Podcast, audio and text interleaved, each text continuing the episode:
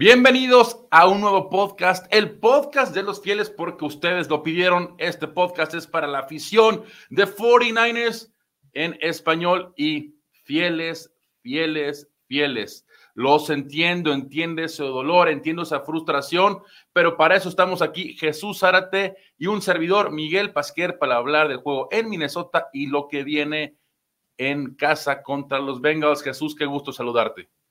Igualmente, muchas gracias, Miguel. Un placer, como siempre, acompañarte aquí en el podcast de los uh, fieles y mucho de qué platicar, como siempre, el día de hoy. A ver, hace unas semanas lo platicábamos y, decíamos, Jesús, hay que ir semana tras semana, juego tras juego, literal, jugada tras jugada, ¿no? Eh, la afición estaba muy euforia, por supuesto, porque sabía que un excelente inicio. Y también hay que decir, claro, ¿no? Eh, 5-0 ya la gente se estaba eh, esperando en cosas grandes y ahorita después de dos derrotas consecutivas se bajan un poco los ánimos o mucho para algunos, pero Jesús, al final de cuentas es un equipo que tiene una marca de 5 y 2. Recuerda la temporada pasada, el mal inicio que se tuvo. Es más, la última vez que este equipo perdió en juegos consecutivos fue la semana 6 y 7 de la, del año pasado en Atlanta y recibiendo a los Chiefs. Así que se repite esta historia porque también se pierde la semana 6 y 7 en juegos consecutivos con la enorme diferencia de que son las dos primeras derrotas. Jesús, ¿a ti qué te parece este partido? Hablaremos a detalle en lo que se pudo hacer, las mejoras que vienen, pero yo creo que hay que estar tranquilos, viene un juego en casa y estoy seguro que las cosas van a mejorar. Sin duda, porque se tienen los elementos uh, principales, ¿no? Que son los, uh, los jugadores en, en, ofensiva y en defensiva. Simplemente hay que corregir todos los errores que se han cometido en el juego ante los Browns y recientemente ahora contra uh, Minnesota, ¿no? Incluso creo que hubo más errores ahora contra los Vikings, especialmente del lado defensivo nuevamente se fallaron muchas uh, tacleadas, entonces estamos hablando de cosas básicas, de, cosas que se pueden eh, corregir y que el equipo ha demostrado en el pasado que es capaz de, eh, de hacerlo. Y es cierto, también en el año pasado Hubo algunos partidos donde no jugó bien la, la defensiva. Tú mencionabas esa, esas dos derrotas consecutivas ante Atlanta, ante Kansas City el año pasado y también un partido que estuvieron muy cerca de perder ya sobre el final de la temporada contra los Raiders, donde también uh -huh. ese día la defensiva permitió muchísimas uh, yardas y no, ponía, no podía detener a los Raiders. Y aquí contra los uh, Vikings, afortunadamente ese día se, se, ganó ante Las Vegas, ¿no? Pero aquí con los, eh, con los Vikings sucedió algo similar del lado de la defensa, porque el equipo de, Minnesota solamente tuvo que despejar una, una sola vez en todo el partido, Miguel, y además no hubo ninguna captura de mariscal sobre Kirk Cousins. Y cuando eso sucede va a ser muy difícil ganar. Y, además le agregas las, las tres uh, turnovers. Mira, es muy cierto lo que dices. A ver, Minnesota patea una sola vez y fue en el último cuarto. Ahora, por el otro lado, también San Francisco solo pateó una vez, Jesús. ¿No? La gran diferencia, como tú dices, son las entregas de balón. Y para mí una jugada clave es, empezando el partido, Jesús, tú estabas narrando, es ese fumble de McCaffrey. Raro ver a McCaffrey soltar el balón, sobre todo dentro de la zona roja. Estamos hablando en la yarda 11 de Minnesota, cuando viene rápido en el partido una eh, intercepción de Ward, el equipo empieza a mover el balón y fomblea a McCaffrey, todavía lo pudieron recuperar no la recuperan y Minnesota de ahí en adelante fue un equipo que, a ver, Kirk Cousins lo dices, 300, más de 330 yardas. Jordan Harrison, el novato, la clase de juego que tuvo y no jugó Justin Jefferson. Hay muchas cosas que mejorar, Jesús, y no es de que le están pasando encima al equipo, como podemos decir con otros, ¿no? Aquí contra los Browns se pudo haber ganado, aquí claramente se pudo haber ganado, son simplemente esos detalles el, el, insisto, el fumble de McCaffrey, las dos intercepciones de Purdy, porque pues hay que decirlo claro, Purdy tuvo la oportunidad de ganar el partido, ¿no? De darle esa oportunidad, sobre todo la intercepción que viene quedando más o menos cinco minutos, porque ya al final eran segundos, ¿no? Lo que realmente sí. quedaba sin tiempo fuera ya, ya era más difícil. Eh, esa jugada, a ver Jesús, platícame tú qué ves en esa jugada al final de la primera mitad, el blitz que manda Steve Wilkes, quedando menos de 10 segundos, se le va de las manos prácticamente a Denzel Ward y Jordan Harrison la aprovecha para irse a touchdown, pero esa es la gran duda de que hasta el mismo el coach Shanahan dijo, no, pues claro que tengo que platicar con el coordinador defensivo porque pues claramente no estaba de todo contento y creo que también lo podemos ver un poco en el lenguaje corporal y lo mismo también lo dijo Bosa de que pues, no están acostumbrados ¿no? a mandar tanto blitz cuando normalmente en años anteriores con grandes coordinadores defensivos, Jesús solamente se presionaba con cuatro. Sí, eso es cierto. Eso, eso que mencionas fue lo mismo que dijo Bosa, ¿no? Que estaban acostumbrados a normalmente presionar con cuatro.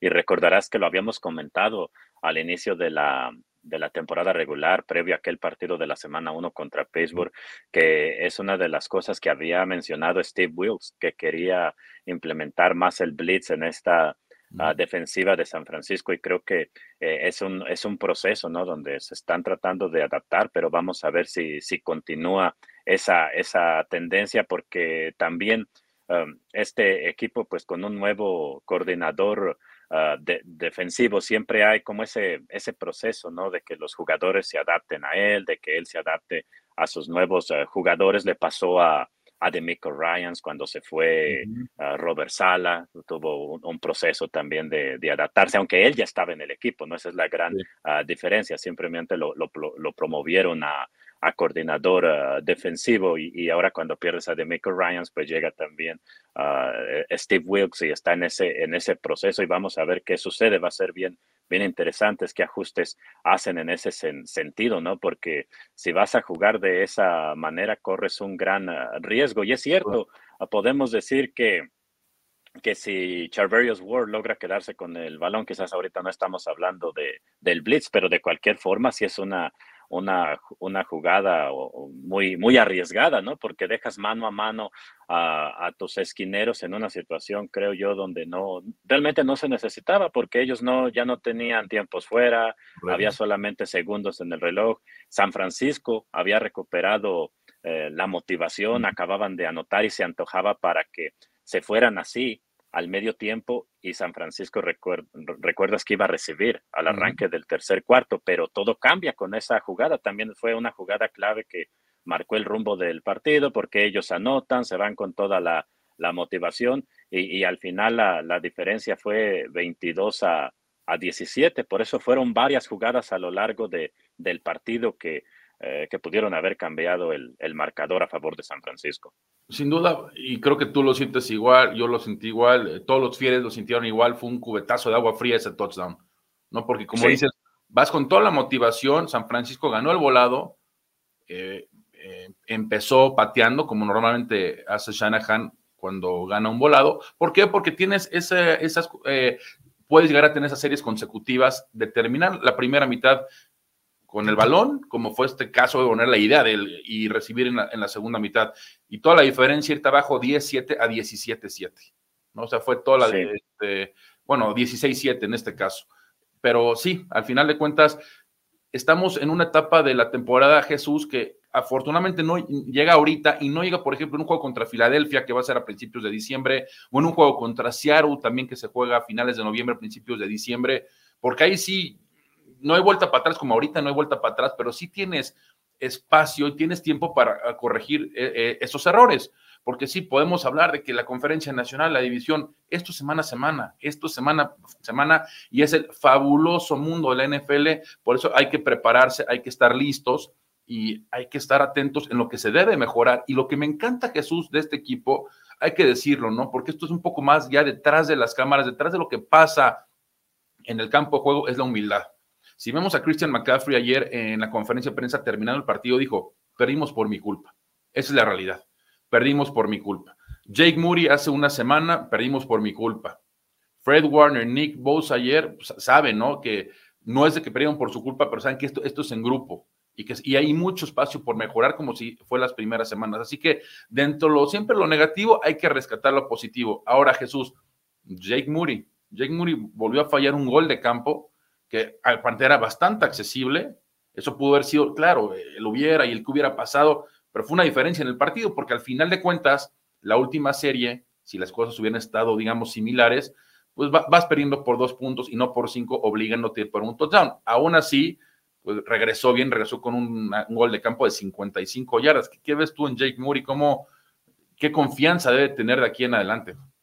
Sí, esa es una situación también bien interesante, ¿no? Porque podemos decir que puedes ver el vaso medio vacío o, medio lleno, ¿no? Porque por un lado está lo negativo, ¿no? De que se falla ese gol de campo de, de 40 yardas y, al final te hizo, te hizo falta, porque si lo, anotaban eh, en ese momento, en esa última serie ofensiva, quizás Brock Purdy no, no iba a estar tan presionado de, de hacer algo, de lanzar un pase así tan arriesgado donde terminaron interceptándolo porque nada más necesitabas colocarte en una situación de patear un, gol de campo y podías terminar ganando el, partido, ¿no? Si se ejecutaba de, buena manera, porque estamos hablando de que si, si lo anota estarían 22 a, 20, ¿no? Entonces con un gol de campo lo, lo, ganabas. Se falla, pero como tú mencionas, después mm, Jake Moody Kyle Shanahan le tiene la, confianza suficiente en ese intento de 55 yardas y lo ejecuta perfecto, justo con el centro, con bastante potencia. Y ahí te das cuenta también de por qué fue elegido en la, en la tercera ronda del draft, porque tiene toda la capacidad para ser un gran pateador en la NFL. Y yo creo que eso le puede ayudar bastante, ¿no? Ese, ese que anotó de, de 55 porque para un pateador, uh, Miguel, tú sabes, para cualquier jugador, ¿no? Cualquier posición, pero especialmente para un, un pateador es esencial la, la, confianza. Y yo creo que ese, ese gol de campo que logró conectar de muy buena manera de 55 yardas le puede ayudar bastante a, a, Muri. Por el centro, ¿eh? Fue por el centro que tuvo la distancia. En fin, creo que regresó después de fallar sus últimos dos goles de campo consecutivo yendo mal partido en Cleveland. Ahora, Jesús, hablamos de las oportunidades.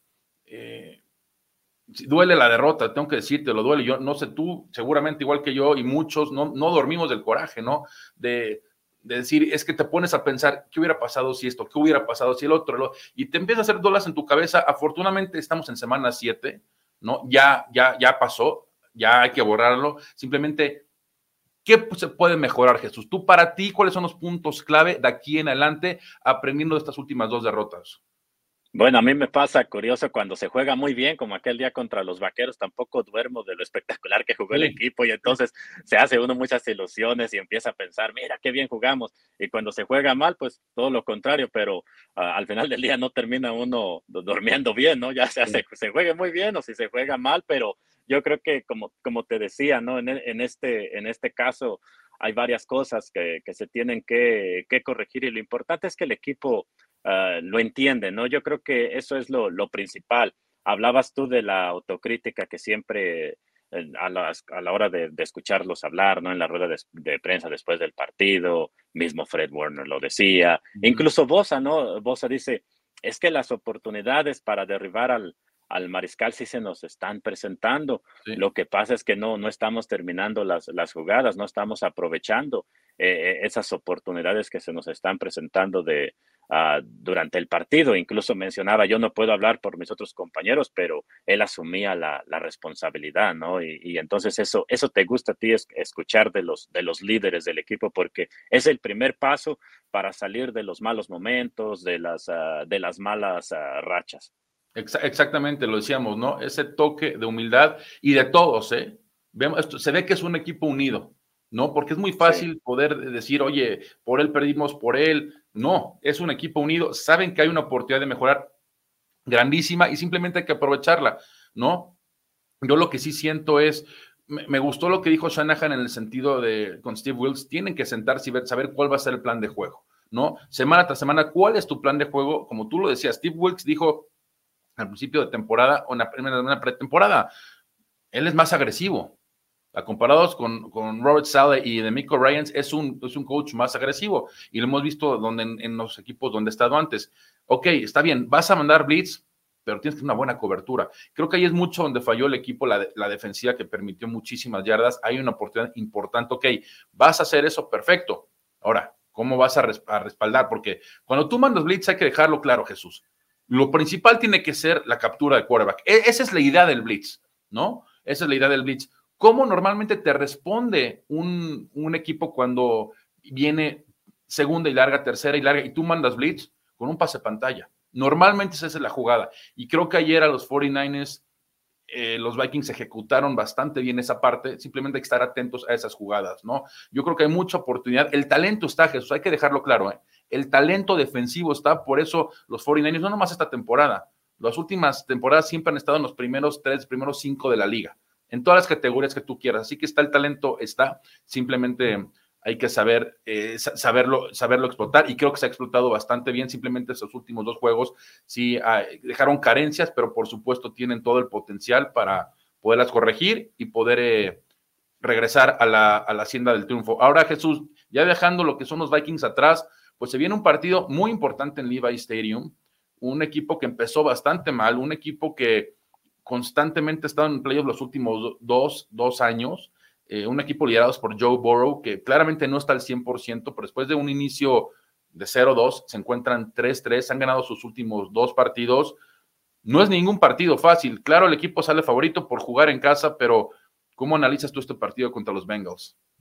Sí, es un, yo creo que va a ser un partido muy, muy difícil, ¿no? Sobre todo por el mariscal al que vas a enfrentar, como Joe Burrow, para mí uno de los mejores cinco mariscales de toda la, la NFL y además las armas con las que cuenta, ¿no? Como, como Chase, como, como Mixon también en el juego terrestre. Eh, y entonces es un equipo muy, una ofensiva muy, muy completa y, va a ser bien interesante porque la defensiva de San Francisco viene de este mal partido contra los vikingos. Vamos a ver cómo se recuperan ahora contra una ofensiva que incluso en el papel se ve más peligrosa que la del equipo de, de vikingos de, Minnesota, pero sí, eso que mencionabas también de los eh, pases, eh, pantallas, le, han hecho mucho daño a la, a la, defensiva de San Francisco, porque así normalmente se defienden los equipos, ¿no? De ese tremendo pass rush que tiene San Francisco, de esa tremenda presión que han logrado eh, ejercer la mayoría, en la mayoría de los partidos. Entonces, San Francisco también tiene que encontrar una, una respuesta a eso, una manera de, de detener esos pases a pantallas, porque los Browns les hicieron daño así ahora que mencionas los Vikings también. Entonces, es una de las cosas que hay que eh, corregir si se tiene, eh, si quieren tener éxito contra el equipo de, los Bengals. Exactamente, ¿no? Y yo, yo creo que también correr más el balón correr más el balón. Creo que ese, es sumamente importante con Christian McCaffrey.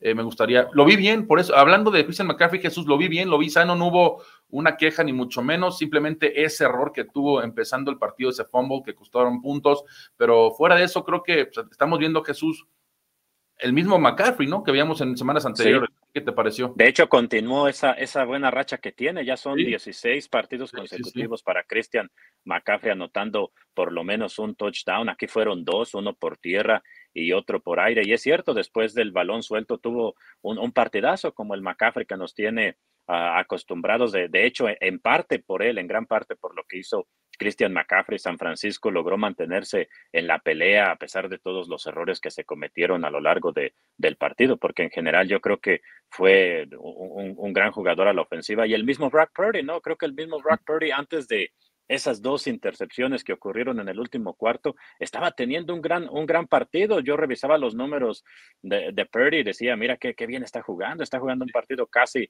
casi perfecto. Lastimosamente ocurren esas, esas intercepciones y, tú sabes, ¿no? Como es el, es el mariscal, cualquier error que comete, el mariscal en, en, cualquier equipo, en cualquier equipo todo se, se, se magnifica, ¿no? Pero 100% de acuerdo contigo. A ver, Brock Purdy es un gran quarterback un muy buen quarterback. Tuve la oportunidad de platicar en la semana pasada, antes del juego, con Jordan Hicks, que había ganado la semana 6 eh, defensivo en la conferencia nacional, porque tuvo una muy buena actuación contra Chicago, y me decía, es de los mejores quarterbacks. Lo que hace, la toma de decisión, la precisión que tiene, es de lo mejor que hay. Y ya para que lo diga un defensivo del equipo que va a enfrentar, te dice, ¿no? La clase de, quarterback que es, que, que claro, Jesús, todo el mundo va, todos los quarterbacks van a tener juegos malos, ¿no? Hasta el mismo Mahomes, el mismo Brady tuvo juegos malos. Y aquí no es de que tuvo un juego malo, malo, simplemente como dice, hasta el minuto seis, bueno, más bien, quedando seis minutos en el último cuarto, eran muy buenos estadísticamente los números de Purdy. Lamentablemente vinieron esas dos intercepciones que por supuesto ya se magnifican y Purdy no sirve y Purdy no puede ganar. No es cierto. Purdy es un gran quarterback. Purdy dio la oportunidad de ganar el juego contra Cleveland. No siempre va a ser color de rosa todo, pero ha demostrado que puede ser el quarterback de este equipo y lo seguirá siendo este, mientras sea, mientras esté sano. Entonces, así que apoyar a, a Brock Purdy. Ahora, fíjate que eh, algo que mencionaste hace rato que hay que dejarlo claro, ¿no? Que Trent Williams sabemos, para mi gusto, es de los mejores tackles izquierdos de toda la liga. Pero el trabajo que hizo Jalen Moore y esa línea ofensiva es, es aplaudir, Jesús. Es de lo, de lo que puedo rescatar del partido contra Minnesota y de lo que viene contra los Bengals, porque no sabemos si Trent Williams va a estar o no. Lo que sí sabemos es de que Divo Samuel no va a jugar, pero me encanta lo que hizo la, línea ofensiva, creando esos espacios, dándole la oportunidad a Purdy. Sí, Purdy estuvo bajo presión, ¿y sabes por qué? Porque quiero decir un dato, dijimos que íbamos a hablar de Minnesota, pero antes del juego, Minnesota era el equipo que más blitzes mandaban. El 58% de las jugadas de los Vikings era mandar blitz llegando la semana 7. Por mucho, ¿eh? por mucho el equipo que más manda carga. Y aún así, con este dato, Jesús, el equipo solamente permitió una captura. Así que creo que están contra el reto de los Bengals de poder estar igual. Sabemos que tiene Cincinnati buena defensiva, lideradas por Drake Hendrickson, por Logan Wilson, el linebacker pero simplemente es crear, crear los espacios, dándole la oportunidad a Purdy. Divo Samuel, que quede claro también, Jesús dijo Shanahan la semana pasada que no va a jugar este partido, pero mientras se, dé ese espacio y se pueden arreglar ciertos, eh, mejorar ciertas cosas de los últimos dos partidos, creo que la ofensiva debe estar bien. Del lado defensivo, me gustaría ver más presión, pero Jesús, pero con cuatro. ¿Tú, tú qué piensas? ¿Cómo va a ser el, plan de juego de Wilson eh, contra los Bengals? Sí, yo creo que tienen que venir esos, esos ajustes, ¿no? Porque imagínate tú si le veías constantemente el blitz a un hombre como Joe Burrow, le va a hacer pagar, así como lo hizo, como lo hizo Kirk Cousins. Son, son mariscales de, de mucha calidad que ya tienen muchos años en la, en la liga. Quizás a veces si lo haces contra un, un novato, alguien que no tiene mucha, mucha experiencia, pero los, los, lo estás haciendo con alguien que ya ha jugado partidos de playoffs, partidos de gran eh, presión. Entonces yo creo que por allí tienen que venir ah, los ajustes, entender las situaciones, ¿no? Cuándo enviarlo, cuándo, cuándo no. Y también eh, los linieros defensivos ganar sus, ah, sus duelos, ¿no? Uno, los uno contra uno para precisamente poder ah, volver a, a, las bases, a lo que ha sido esta, esta gran defensa de San Francisco, ¿no? De lograr presionar con, con cuatro nada más, como decía Bosa, porque eso te abre muchas posibilidades, ¿no? Yo recuerdo desde que estaba Sala y luego Ryans, incluso en los años que estuvo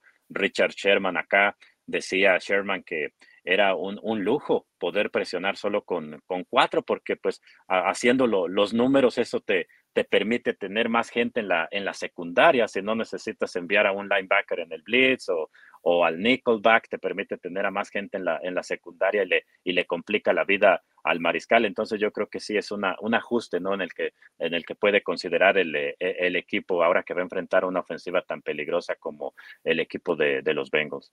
E, exactamente. Y ojo, porque desde que Joe Burrow está en la liga, es de los quarterbacks Jesús más capturados. Esto se tiene que analizar bien, se tiene que tener un buen plan de juego que seguramente va a estar. Y como lo decimos, no creo que sea un plan tan agresivo como fue contra, el, contra Minnesota. Creo que presionando con cuatro, estando atentos atrás, porque como dices, oye, eh, T. Higgins habrá que ver si va a estar listo, viene una lesión, Jamar Chase en su corta carrera, para mi gusto es de los mejores receptores de la liga, Joe Mixon también lo que te presenta, no solamente en el juego terrestre, en el juego aéreo, y los Bengals tienen una, una buena defensiva, ¿no? A los Seahawks solamente les permitieron 13 puntos, a los Cardinals 20 eh, puntos, es decir, sus últimos dos juegos en, en defensiva están permitiendo 16.5 juegos por, por, juego. Entonces, digo, claramente no han enfrentado el calibre de una ofensiva contra, contra los Niners. Así que hay que estar atentos. El lado defensivo, insisto, creo que presionar con cuatro y estar cubriendo con siete. Y ya dependiendo la situación, cómo se vaya desenvolviendo el partido, ya por supuesto el esquema de juego puede, puede seguir cambiando. Y del lado ofensivo, Jesús, yo no creo que debe haber mucho cambio. La línea ofensiva me gusta mucho.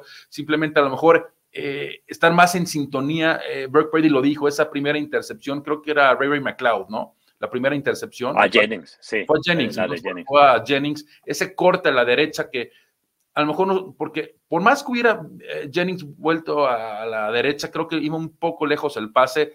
Son, son cosas que van a pasar y van a seguir pasando y es, es, la, es la ley del NFL, no todo, insisto, todo puede ser perfecto, pero esos tipos de ajustes que se, que se practiquen más, Creo que no va a haber ningún problema. Brock insisto, es un gran quarterback y tenemos toda la confianza, toda la confianza puesta en él y, espero fieles que nos están escuchando, sea también de ustedes, porque no se vale que después de un partido donde se pierde por una intercepción o por un falla, un gol de campo, ay no, ya necesitamos, no, hay que estar todos en el barco y estoy seguro y confío en este equipo, Jesús, que este equipo de aquí en adelante va, va, va, va al alza. Sí, porque en esa primera intercepción, la, que mencionas, ¿no? En ese pase a Jennings, la, idea era, muy buena. Es lo que estábamos hablando de esos pases que, que lanza Purdy con bastante anticipación, que por lo general le han funcionado bastante, pero simplemente falló, lo, lo falló. él mismo lo dijo, dijo, se lo puse demasiado adelante a, a, Jennings y es lo que ocurrió exactamente en esa, en esa jugada, pero la idea era, era perfecta porque al ponérselo un poco adelante, le das también la oportunidad de, correr. Es lo que recuerdo una vez en un documental que estaba viendo que decía eh, Steve Young, que siempre les, les, mencionaba el gran Bill Walsh, ¿no? De, poner los pases siempre un, un, pie, decía, adelante de los números, porque le das la oportunidad de, de, correr. Entonces esa es la idea con ese tipo de, pases, pero simplemente allí Purdy no, no fue certero y por eso terminó siendo interceptado. Exactamente, sí. Bueno, y, va a mejorar, va a mejorar, como lo decíamos, la humildad que presenta este equipo, y sobre todo de sus líderes, de Purdy, de Bosa, de Warner, de McCaffrey, eso te dice la clase de, equipo que se ven y, la unión que hay, ¿no? Porque, insisto, es muy fácil decir y, y apuntas el dedo a tal y perdimos por tal, no, en este caso no es el caso, así que borrón. El mismo Jamar Chase lo hizo. ¿Recuerdas que cuando ellos estaban pasando por una mala racha, el rival en turno que son los Bengals, ¿te acuerdas en aquellas declaraciones que causaron mucha controversia que decía, yo siempre, yo siempre estoy desmarcado, como dando a entender que, que, no se la pasaban. Y aquí en los 49ers ves tú que todos, como McCaffrey, ¿no? Cuando mencionaba yo cometí ese fumble y todos como que tienen esa autocrítica, ¿no? Estaba, estaba no furioso, lo, que le sigue Jesús. Pues bueno, Jesús, este, gracias por este nuevo podcast, gracias por este nuevo episodio, eh, a echar toda la buena vibra, a echar, eh, a ver el partido, a disfrutar el partido, la narración de con Jesús Álvarez y el buen Charlie también. Así que nos espera un partido muy interesante a regresar a la Hacienda del Triunfo, a apoyar fieles. Y Jesús, nos estaremos escuchando la semana de descanso, que es semana, perdón, la próxima semana, insisto que sí, que es semana de descanso para ya estar pensando en lo que sigue, pero insisto, esto es la NFL, esto hay que ir semana tras semana, no hay que adelantarnos que si la división, que si la conferencia, que bla, bla, bla, simplemente hay que ir de lo que hay y ahorita vienen los Cincinnati Bengals, el equipo está jugando bien, hay que ciertos errores que hay que arreglar, pero Jesús, todavía falta mucho por esta temporada y todavía faltan muchas alegrías que nos den los 49ers. Así es, la temporada es muy larga, Miguel, entonces eh, todavía hay mucha historia que, contar y, así es, ¿no? En una, en una temporada de, la NFL, como lo comentamos la, la semana pasada, vienen estas malas rachas, vienen buenas eh, rachas y, y los eh, grandes equipos, como lo han demostrado ser los 49ers a, lo largo de estos años, ¿no? Que han llegado a juegos de campeonato, a postemporada, que nos han, dado, han, regalado grandes partidos, yo creo que tienen esa, esa experiencia para saber cómo enfrentar estos, estos retos. Pues es todo, Jesús. Te agradezco mucho. A nombre de Jesús Zárate, soy Miguel Pasquel. Esto fue el podcast de los fieles.